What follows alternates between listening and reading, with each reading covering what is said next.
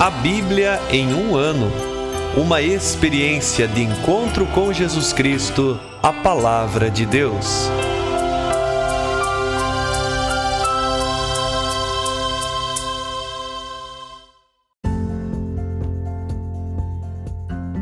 Olá, eu sou o Jefferson, seminarista na Diocese de Ponta Grossa, Paraná. Você está ouvindo o podcast A Bíblia em um ano. Usando um plano de leitura cronológico, leremos a Bíblia toda em 365 dias, descobrindo como a história da salvação se desdobra e se atualiza em nossas vidas e também na vida da própria Igreja. Nós estamos usando a Bíblia Católica com a tradução oficial da CNBB, a Conferência Nacional dos Bispos do Brasil. Você pode baixar também o plano de leitura completo por meio de um link que você encontra na página do Instagram, a ano, ou então pelo facebook.com barra seminário PG. Inscreva-se nesse podcast por meio da plataforma que preferir e assim receba as notificações diárias dos novos episódios.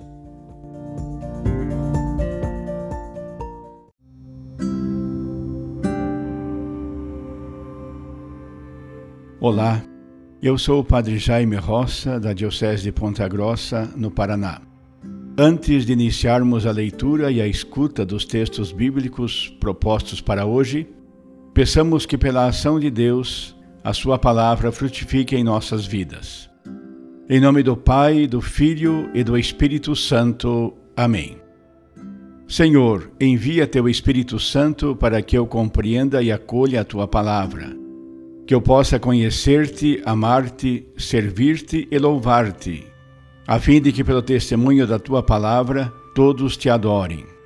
Faze, ó Deus, que pela leitura da tua palavra os pecadores se convertam, os justos perseverem na graça e todos consigamos a vida eterna. Por Cristo nosso Senhor. Amém.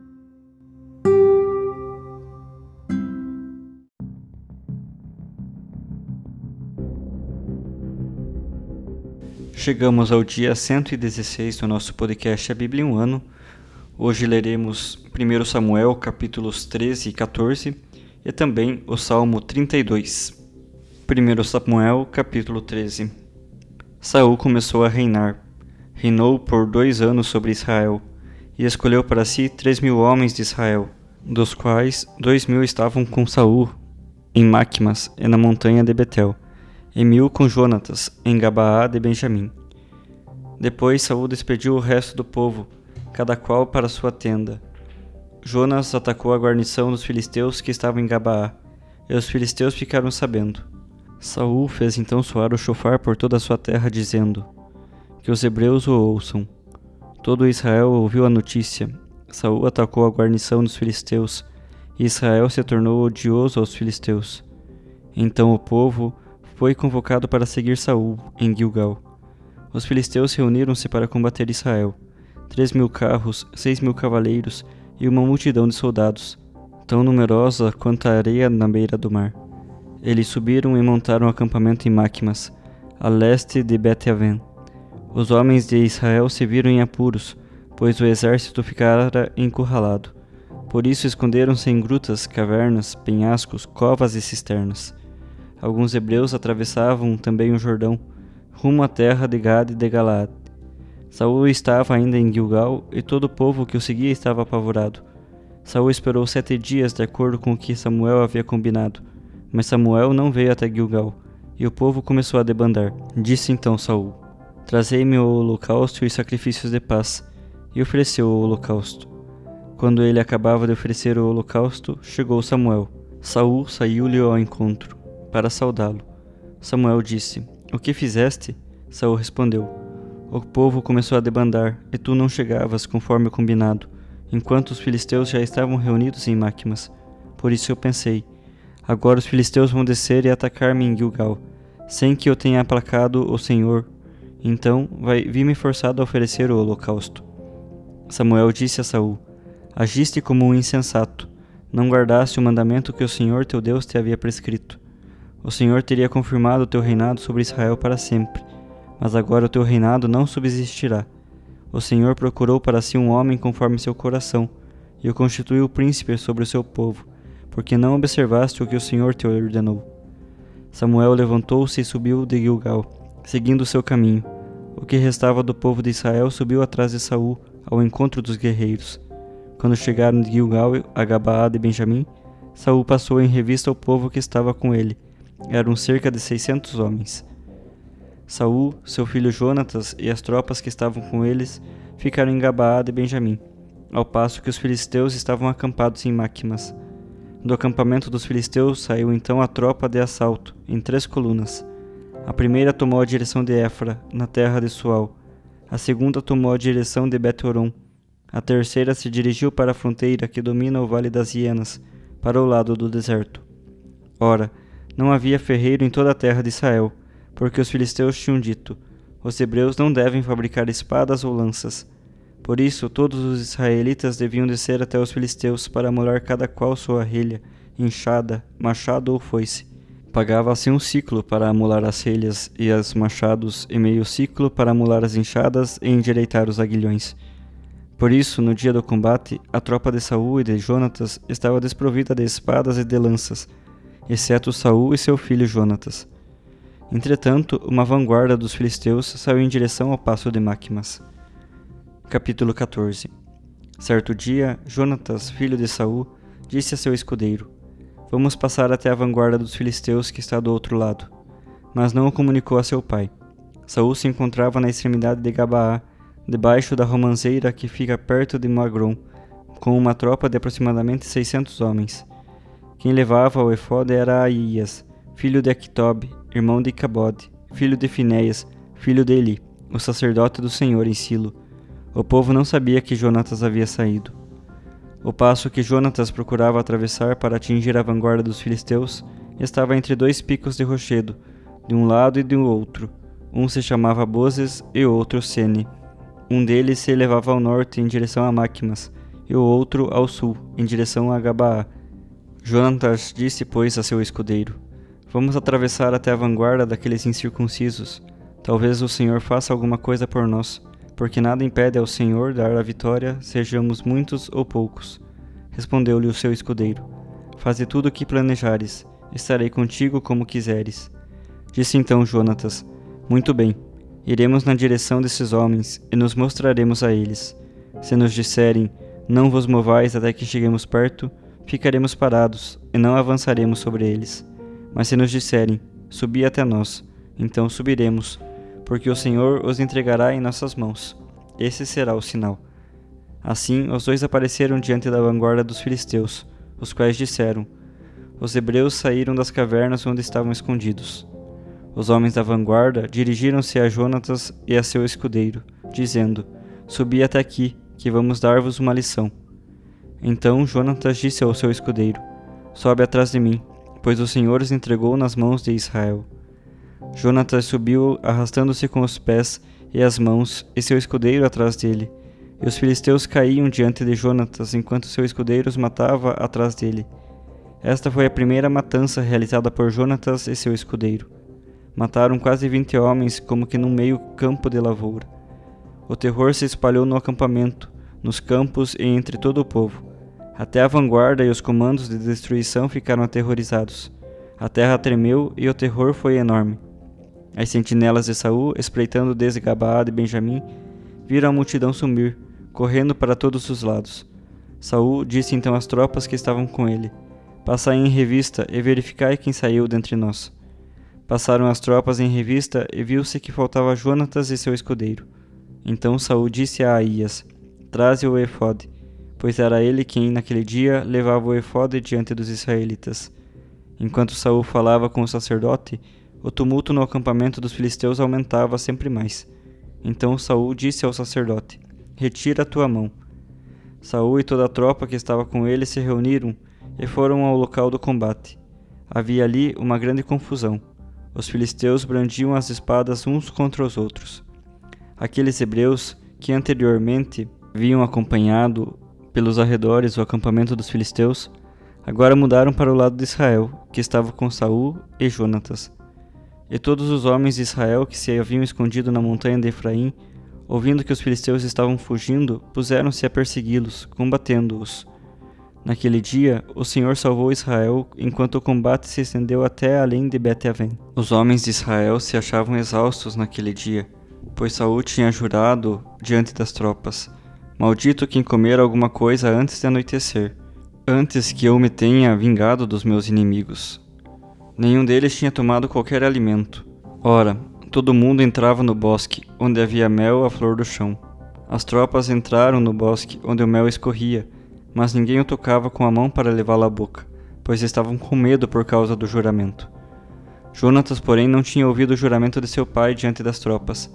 Estendeu a ponta da vara que tinha na mão, espetou o mel e levou-o com a mão à boca, e logo seus olhos brilharam.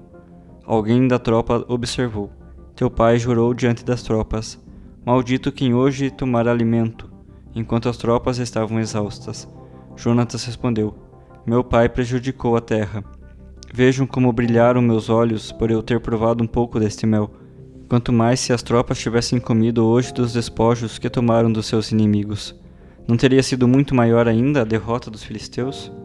Naquele dia, perseguiram os filisteus desde Máquimas até Aelon, e o povo estava exausto ao extremo. Lançaram-se então sobre os despojos e tomaram as ovelhas, os bois e os bezerros, degolando-os sobre a terra e comendo-os com o sangue. Assim chegou a Saul esta notícia: Eis que o povo peca contra o Senhor, comendo com o sangue. Ele disse: Fostes infiéis, rolai uma grande pedra até mim aqui. E acrescentou: Espalhai-vos entre o povo e dizei-lhes que cada um traga a mim seu boi ou sua ovelha, para imolar aqui. E depois podereis comer. Não pequeis contra o Senhor comendo com o sangue. Naquela noite todos trouxeram o animal que tinham em mãos, e o degolaram naquele lugar. E Saul edificou um altar ao Senhor, o primeiro altar que levantou ao Senhor. Saul falou: Durante a noite vamos descer sobre os filisteus e devastá-los até o romper do dia. Não vamos deixar vivo nenhum deles. Responderam: Faze tudo o que parecer bem a teus olhos. Mas o sacerdote disse: Vamos consultar Deus aqui. Saul perguntou a Deus: Devo perseguir os filisteus? Vai entregá-los à mão de Israel? Naquele dia, porém, não recebeu resposta. Então Saul disse: Vinde aqui todos os principais do povo, para investigar qual foi o pecado que hoje se cometeu. Pela vida do Senhor, Salvador de Israel, ainda que o culpado seja meu filho Jonatas, ele tem de morrer. E ninguém de todo o povo lhe respondeu. Então ele falou a todo Israel: Separemo-nos, vós de um lado, meu filho Jonatas e eu de outro. E o povo respondeu a Saul: Faz o que parecer bem a teus olhos. E Saul disse ao Senhor Deus de Israel: Por que não respondeste hoje ao teu servo? Se a iniquidade está em mim ou em meu filho Jonatas, ó Senhor, Deus de Israel, então dá Urim. Mas se a iniquidade está em teu povo de Israel, dá Tumim. Quando as sortes apontaram Saul e Jonatas, o povo saiu. Saul disse: Lançai a sorte entre mim e meu filho Jonatas. E as sortes apontaram Jonatas. Então Saul disse a Jonatas: Conta-me o que fizeste. Jonatas respondeu: Só provei um pouco de mel com a ponta da vara que tinha na mão. Eis-me aqui, pronto para morrer. Saul replicou: Que Deus me cumule de castigo se não morreres, Jonatas. O povo, porém, disse a Saul: Pode acaso morrer Jonatas, que alcançou tão grande salvação para Israel? De modo algum. Pela vida do Senhor não cairá por terra um só cabelo de sua cabeça, porque foi com Deus que ele fez hoje o que fez. Assim o povo resgatou Jonatas para que não morresse. Então Saul desistiu da perseguição aos filisteus, os quais voltaram ao seu lugar. Depois que firmou seu reinado sobre Israel, Saul fez guerra contra todos os seus inimigos, contra Moabe, contra os amonitas, contra Edom, contra os reis de Soba e os filisteus. Para onde quer que se voltasse, vencia. Mostrou sua valentia derrotando Amaleque e livrando Israel das mãos dos que o devastavam os filhos de Saul foram Jonatas, Jesuí e Melquisuá. O nome da sua filha primogênita era Merob, e o da mais nova, Micol. O nome da esposa de Saul era Aquinoã, filha de Aquimaas. O nome do chefe do exército era Abner, filho de Ner, tio de Saul. Cis, pai de Saul, e Ner, pai de Abner, eram filhos de Abiel. A guerra contra os filisteus foi cruenta durante todos os dias de Saul Sempre que via alguns homens forte e apto para a batalha, Saul o requisitava para si. Salmo 32 Feliz aquele cuja transgressão foi perdoada e cujo pecado foi encoberto. Feliz aquele a quem o Senhor não atribui o delito e em cujo espírito não há falsidade.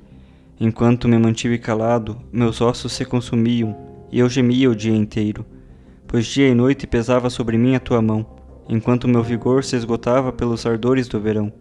Afinal, revelei-te o meu pecado e meu delito não escondi.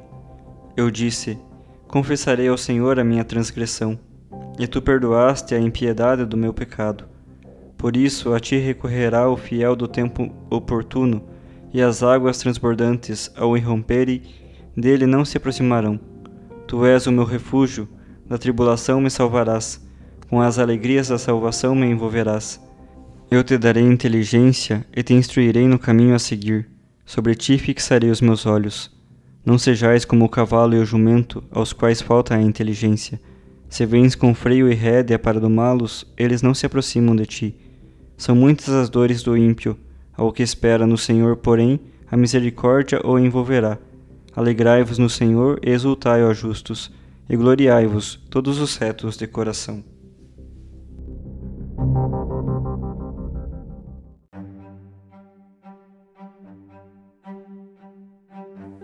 Sou o Padre Evandro, da Diocese de Ponta Grossa, no Paraná. Escuto com você o primeiro livro de Samuel. Hoje, os capítulos que ouvimos nos falam de Saul e do seu filho Jonatas, grandes homens que ascendem diante do povo e tem uma grande missão junto ao povo. Saul subiu ao trono. Jonatas venceu a batalha contra os filisteus. É a grande importância das lideranças. O povo de Deus que havia pedido um rei, agora tem Saul comandando este povo mas também os textos nos falam do pecado, do pecado de Saul, que oferece sacrifícios sem a presença de Samuel, o que não deveria ter feito. Saul pecou, portanto. Também Jonatas transgrediu o juramento do seu pai, comendo o mel, porque estava com fome. Ambos tem uma influência e uma importância grande no povo de Deus, mas os dois também pecaram. Também o povo, o povo sofre e o povo peca. O povo comeu carne com sangue, o que não deveria fazer também. O texto também apresenta que diante da falta de Jonatas, Saul num momento de profunda relação com Deus, quer defender os juramentos feitos, promovendo a morte do seu filho. Ele fez o que não deveria fazer, então agora deve morrer. Mas o povo defende Jonatas, porque o que Jonatas fez pelo povo é mais importante do que a sua transgressão. Ouvimos nestes textos, em primeiro lugar, o reconhecimento e a ascensão dos líderes. Saul subiu ao trono e Jonatas venceu os filisteus. Os líderes são reconhecidos e admirados. Também nós precisamos, hoje, como o povo de Deus, reconhecer e inclusive admirar nossos líderes. Mas também os textos apresentam o pecado dos líderes. Os líderes não são anjos, eles não são perfeitos, eles também pecam. Saul fez o que não deveria fazer, ofereceu sacrifício. Jonatas também fez o que não deveria fazer, comeu o mel. Isto revela a inclinação humana para o pecado. Também nós somos inclinados do mais profundo de nós mesmos para o pecado. É preciso estarmos atentos a isso para nos deixarmos mover por Deus e não pelo nosso pecado, pelas nossas inclinações humanas e tantas vezes mundanas. Também aprendemos que o sofrimento do povo, que no caso dos textos via-se em apuros, eram odiados pelos seus adversários e a sua vitória querem nos colocar diante de Deus. O povo é salvo por Deus. O sofrimento é a ocasião em que Deus se volta para o povo. Tudo o que somos, tudo o que temos, recebemos de Deus. Enfim, os textos de hoje nos ajudam, em primeiro lugar, a confessar o nosso pecado. Nós somos frágeis, nós somos pecadores, como Saul, como Jonatas, inclinados a pecar. Mas Deus é inclinado a amar e a perdoar. Deus dá o perdão ao povo. Que nós, os retos, porque confiamos em Deus, possamos nos alegrar no Senhor que perdoa as nossas faltas.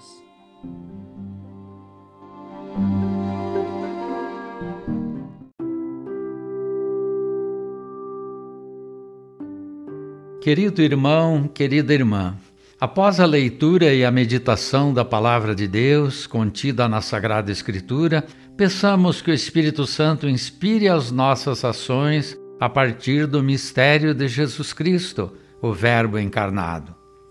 Oremos.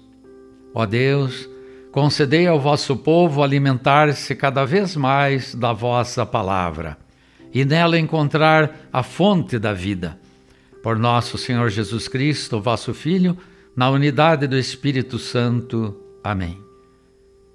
Quem vos fala é Dom Sérgio, bispo da Diocese de Ponta Grossa, no Paraná. Que desça sobre vós a bênção de Deus Todo-Poderoso, Pai e Filho e Espírito Santo. Amém.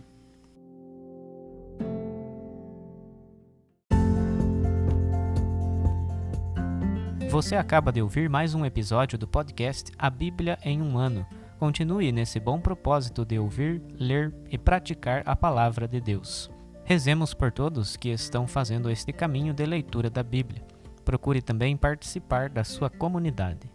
A permissão para uso do plano de leitura The Bible in a Year com Padre Mike Schmitz e Jeff Kevins foi concedida por Ascension. A versão original pode ser baixada em ascensionpress.com. Todos os direitos desse plano estão reservados à Ascension. Os demais conteúdos do podcast não são criados, revisados ou apoiados por Ascension. Até amanhã!